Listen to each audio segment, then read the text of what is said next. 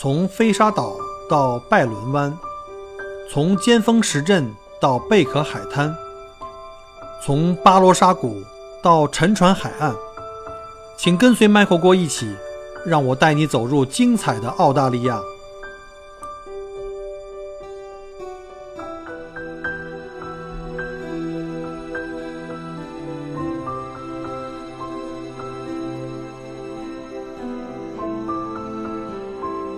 到 SBS On Demand 看有中文字幕的电视电影，SBS 中文集锦，详情请登录 sbs.com.au 前斜杠 mentoring。听众朋友，欢迎您继续收听 SBS 电台的中文普通话节目，我是主持人吴英。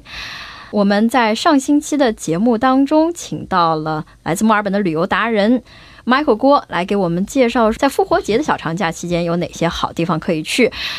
那么复活节的长假已经过去了。但是呢，在上期节目的最尾巴那边吧，我们留了一个小悬念，就是 Michael 他就说，在这个昆士兰的北部啊，有一些海岛，他特别提到了一个海龙岛，说是一个很好的去处。那今天呢，我们就请 Michael 来继续给我们讲说，这个叫海龙岛的地方到底怎么个好法，让他觉得有必要跟朋友们隆重推荐，而且呢，他还要跟我们说到。在这些地方附近呢，看海龟的一些经历。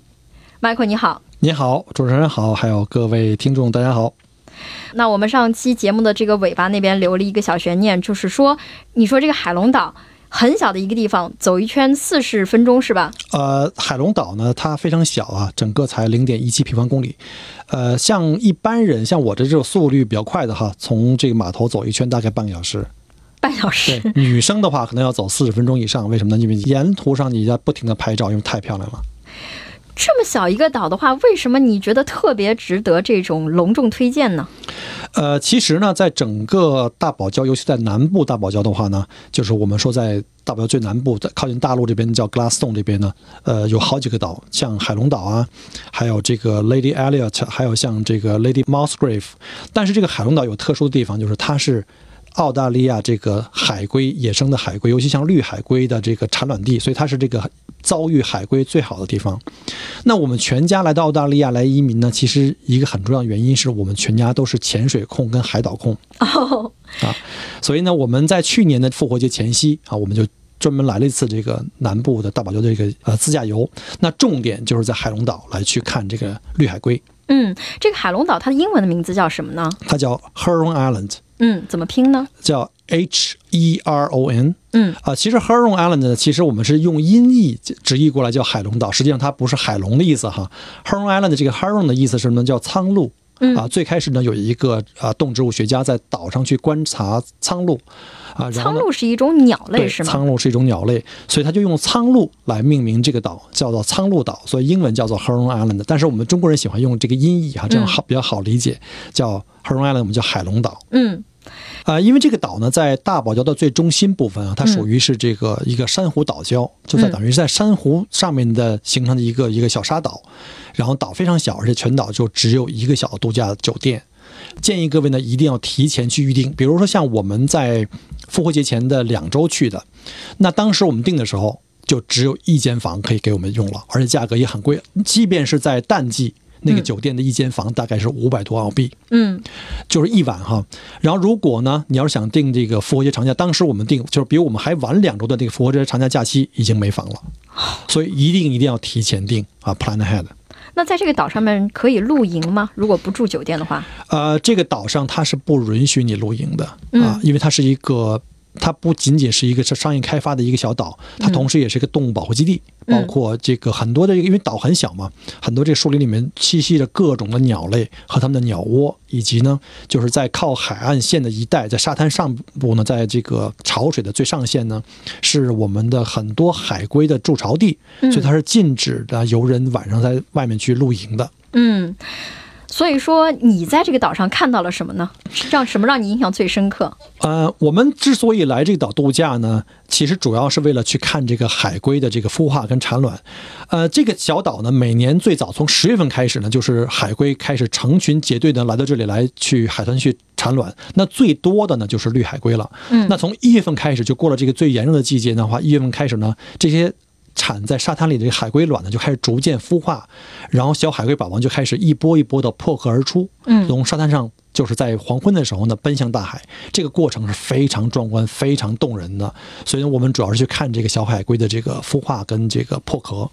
然后除此以外呢，因为我们全家都是潜水控，我们准备在这个岛的周围的一圈呢去船潜，也是非常壮观的，就好像我们看过一个动画片叫《Finding Nemo》啊，嗯中文叫《海底总动员》。嗯你就仿佛来到了这个动画片的这个原型。实际上，这个电影就是以澳大利亚东海岸的大堡礁为原型的。嗯，你刚才说海龟是在一月份的时候就开始孵化了，那到四月份复活节的时候还能看到这些海龟的孵化吗？呃，严格上从三月底到四月中旬的时候呢，还有这个海龟的孵化，但是就会越来越少，因为大部分海龟都会在四月中，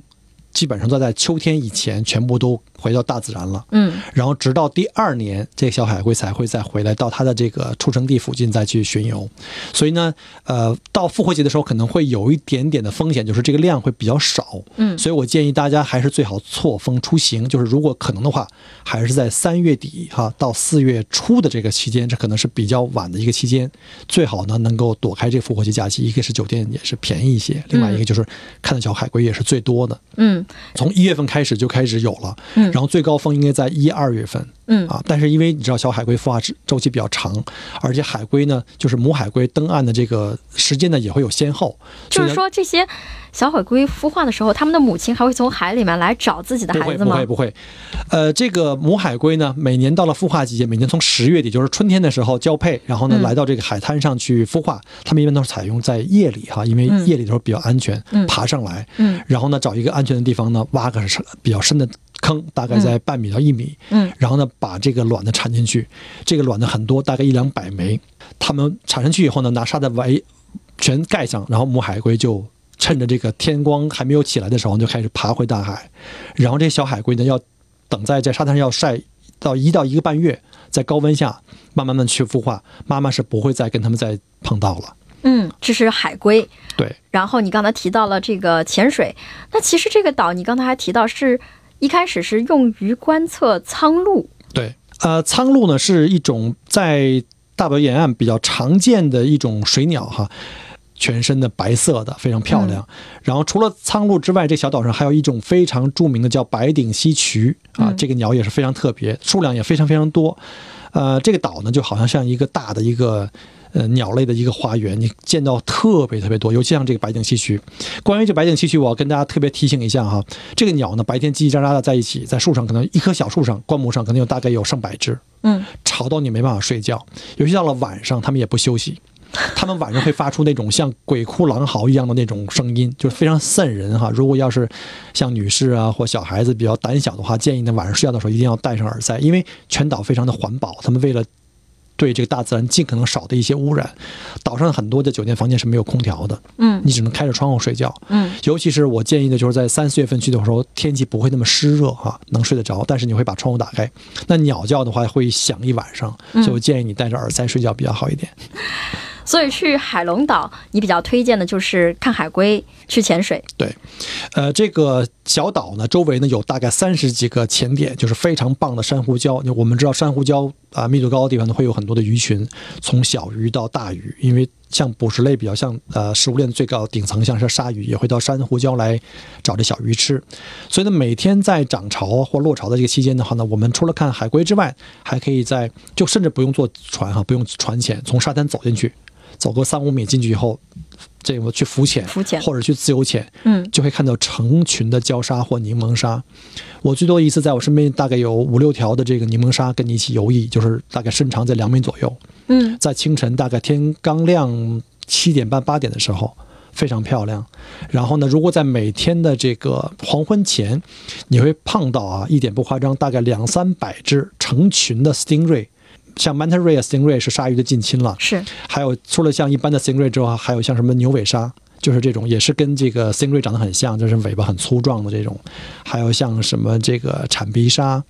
还有像这个 eagle ray，很多一片一片的平平的在沙滩上聚集，你一眼望过去的话，大概有上百只。我当时拿潜水相机在水下追着它们去拍，非常壮观。嗯，呃，你刚才讲的有鲨鱼，然后有这个 stingray，还有这种比较大型的鱼群，跟他们在一起同游的时候，会不会有点危险呢？啊，其实不会了。其实一般来讲的话，像鲨鱼呢，一般的鲨鱼是不会主动进攻人类的啊，因为它们不会以人类为食。嗯，啊，除了大白鲨以外哈，当然在那个地方比较少见这种大白鲨。呃，如果是这种像 stingray 这种的话，我们就要小心一点，因为 stingray 的尾部哈会有这个毒刺啊。但是按照目前来讲的话，它们基本上因为不会主动进攻人类嘛。但是，在我们在潜水和浅滩在沙滩上行走的时候要小小心，因为它们在浅滩的时候会在泥沙里边。嗯如果我们要踩到它的话，它可能会出于本能的保护呢，会把这尾部的毒刺刺到你身上去。嗯呃，如果刺到的部位只是腿的话或手的话呢，一般不会去有伤亡事故。但是我知道的话，有一有一起哈、有一个潜水者他浮潜，嗯他不幸呢触碰到这个这个鲨鱼，就是这个我们说的这个叫 stingray，那个针刺的位置正好在心脏附近，这是我听到唯一一例产生死亡的。一般如果我们带小朋友去海边的话，一定要注意哈，在这个黄昏时期的时候，在浅滩去玩的时候，一定要先注意一下旁边这个水域的这个沙滩里面有没有 stingray 啊。嗯我们在经常去潜水的时候，经常会碰到，但是他们都一般胆子比较小，很敏感。他如果发现这个有人类靠近的时候，或者有其他大型动物靠近的时候，他们会主动就游开了。嗯，其实我之所以问你这个问题，是因为我知道澳大利亚那个著名的 crocodile hunter，就是那个鳄鱼猎人，嗯，嗯他就是被 stingray 这个蛰中，然后去世的。对，这是很少的案案例了。但是我还是要提醒大家要注意，有可能有这样的危险，所以尽量就是避开它。其实对于野生动物的话，我们还是对它们保持一定的敬畏之心，有一定的距离，距离产生美。没错，这也是为什么我们在潜水的过程中呢，我们的潜导都会反复提醒所有的海洋生物，或者是这些这些珊瑚礁，我们只是用眼睛和心去看，对不要拿手去触碰。一方面呢，可能对我们自己呢会是一个危险；另外一个呢，就是我们也要保证这个海洋生物不要因为我们的到来呢造成这种灭顶之灾。我们也谈到之前谈过，说大堡礁有一个很著名的景点叫凯恩斯。那凯恩斯在我的概念里面并不是最佳的这个推荐点，是因为太过商业化的开发。我们看到周围像绿岛啊，像这个 Sun Lovers 经常去的一些外海的平台呢，因为商业的开发过度。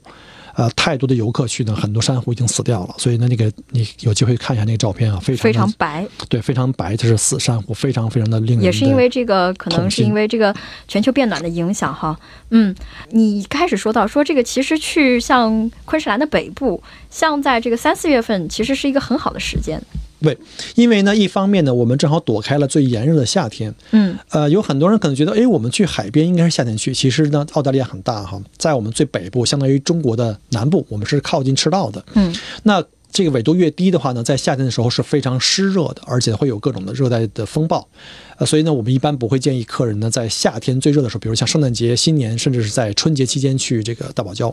因为会遇到各种极端天气。我们举个例子啊，比如像像今年的这个春节期间，我有三个团的客人在大堡礁根本就没有去成，嗯。就是连续三天可能船都被取消，因为有这个风暴嗯啊。所以呢，你要是在三四月份正好躲过了这个最炎热的季节，那热带风暴的机会就比较少一点。而且还有一个就是很重要的，我们潜水人都很清楚的，就是当我们在夏天水温很高的时候去呢，会遭遇到大面积的这个伊鲁坎水母，就是一种带毒的水母啊，这个是我们要避开的。嗯，这样的水母除了就是对于你们潜水的人可能会有一定的危害以外的话，游客如果只是浮潜的话，会遭遇到它们吗？对浮潜的话一样危险，因为在水面上温度比较高。嗯那在伊鲁坎水母密度比较高的，还是在比较浅的水层。那尤其像我们很多中国的游客呢，以前没有这个长期有这种潜水训练，可能就是比较简单哈，穿个游泳衣就下水的话，很容易裸露的皮肤会被伊鲁坎水母的这个触角呢碰到。啊、大量的这个伊鲁坎水母浮潜的时候被蛰到呢，会有这生命危险。嗯，呃，不要讲是有生命危险，被任何时候被水母蛰一口都不是开玩笑的，事儿，因为我。我个人这个在潜水的时候呢，曾经被水母蛰过，还被珊瑚刺伤过，所以在这边提醒一下听众朋友，真的要对大自然时刻怀有这个敬畏之心。对，没错，尤其是我呢，就是反复提醒过我们的一些游客，如果你没有经历过专业潜水训练，即便你做浮潜，因为大堡礁很多地方的珊瑚礁非常的浅哈，在大概在这个一米左右，一定要注意不要拿手去触碰珊瑚。一方面呢，珊瑚可能会被受遭到这个破坏；另外一方面，有一些危险的动物呢，在珊瑚礁附近会出现，比如说像我们常见的这个狮子鱼，还有像石头鱼这两种鱼呢是非常毒性非常非常大的啊，可能会致命的。它们的身上的一个颜色呢，跟这个珊瑚礁的颜色比较接近，很容易被游客不小心触碰到，这可能会有这个生命危险。那么，如果要是呃，我们有听众朋友听了你的建议，在这个时候去昆士兰北部旅行的话，你还有什么比较好的建议会给他们吗？啊、是这样的哈，就是去大堡礁的话呢，因为是重要的几件事，就是一个就是潜水啦，嗯还有就是欣赏这个大堡礁这种壮美哈。一般的游客呢，我会建议说，如果你采用这个乘船出行的话，一定要准备好这个晕船药啊，千万千万不要掉以轻心。太重要了，啊而且一定要在这个上船之前，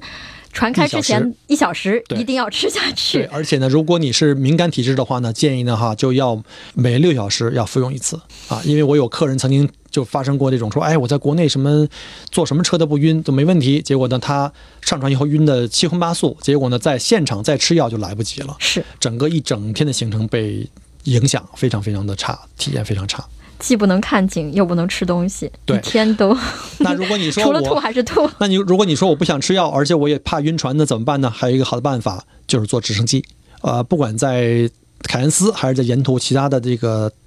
大陆的一些主要城市，都有这直升机服务，可以帮你飞到最近的大堡礁的这个商业平台，但是价格就比较贵哈，大概五六百块钱澳币一个人啊啊，往返的话就可能就更贵。嗯有的人呢，因为想从空中去俯览大堡礁，所以呢，他可能会选择我坐船去，嗯直升机回，或者是嗯直升机去，船回这种的组合也是可以的。嗯，也是给大家提供一个新的思路。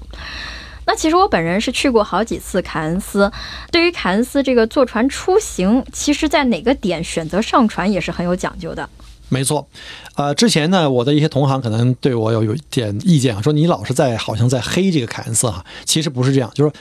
凯恩斯呢，作为这个大堡礁最近的一个城市，而且是商业度开发的最好的一个城市，它有国际航班，所以一般作为这个散团旅行社或者是一些。带着老人、小孩的一些家庭游客、亲子游的话，其实凯恩斯还是一个不错的选择哈。酒店呀、吃穿住用都很方便，而且呢，这个出海的商船也很多。最重要有一点是对中国游客，有很多当地旅行社和这个船啊，比如像 Sun Lovers 啊，他们会有这个中文的前导，嗯啊，帮你去做解释啊，全年都有。啊，但是呢，唯一的一个问题就是，对我们这种所谓的这种骨灰级的潜水控的话呢，可能对就有点太 low 了，因为很多潜点呢，它并没有那么精彩。我讲过哈，有一些商业的潜点就珊瑚的死的比较厉害，所以我建议的话，如果您去了凯恩斯呢，可以呢去考虑呢，从它北边不远的地方叫道格拉斯港来出海。Port Douglas，对，Port Douglas 呢，它呢有一个我比较喜欢的一个船公司哈，它是专门针对老外，其实也你中国人当然也可以去了，它只是说没有中文的前导，没有嗯。中文的服务员。那你如果中英文还可以的话呢，我建议呢可以坐一个小时的车去到这个 Port Douglas，而且呢从凯恩斯乘车的这个路程到 Port Douglas 这个一小时的路程呢，有一段的风景的海岸线的风景的那个路呢非常漂亮，是。我们俗称叫小洋路，就跟我们围着这个大洋路 相对应的叫小洋路。然后从那边坐那个 Quicksilver 这种公司的船呢，可以到达我认为在那一段最好看的一个岛礁，就是一个珊瑚群礁，叫做阿金考特礁嗯，啊。如果您要是去凯恩斯的话，我建议去阿金考特礁，那是最好的一个珊瑚礁。就是说商业开发的比较少，而且呢，在那边的珊瑚还有这个海洋的生物群都非常多，没错，就好像你置身于一个天然的这个呃这个海底花园、海底龙宫。没错，就好像我们置身于这个我们刚才讲过那部电影啊，叫《Finding Nemo》，就在那个里面的感觉是一样的。嗯，好，非常感谢 Michael 郭今天又在我们节目中间给这个喜欢旅游朋友支招，就是说他认为现在其实是非常适合去昆州北部，尤其是在这个维州、新州可能天气慢慢凉下来的时候，去昆州北部度假，然后呢，呃，晒晒太阳，感受一下这个海洋的温柔。昆州北部有哪些好去处可以供大家去选择？非常感谢 Michael 郭，谢谢你。谢谢各位。很荣幸您的收听和关注。如果您喜欢我的节目，请您把它转发分享给您的朋友们，同时也欢迎您线下跟我留言互动。除了喜马拉雅，也欢迎您加我的个人微信，并关注我的旅行服务公众号“墨尔本精品旅行”。我给大家准备了很多关于澳洲旅行的资讯和攻略，请您跟随我一道走入精彩的澳大利亚。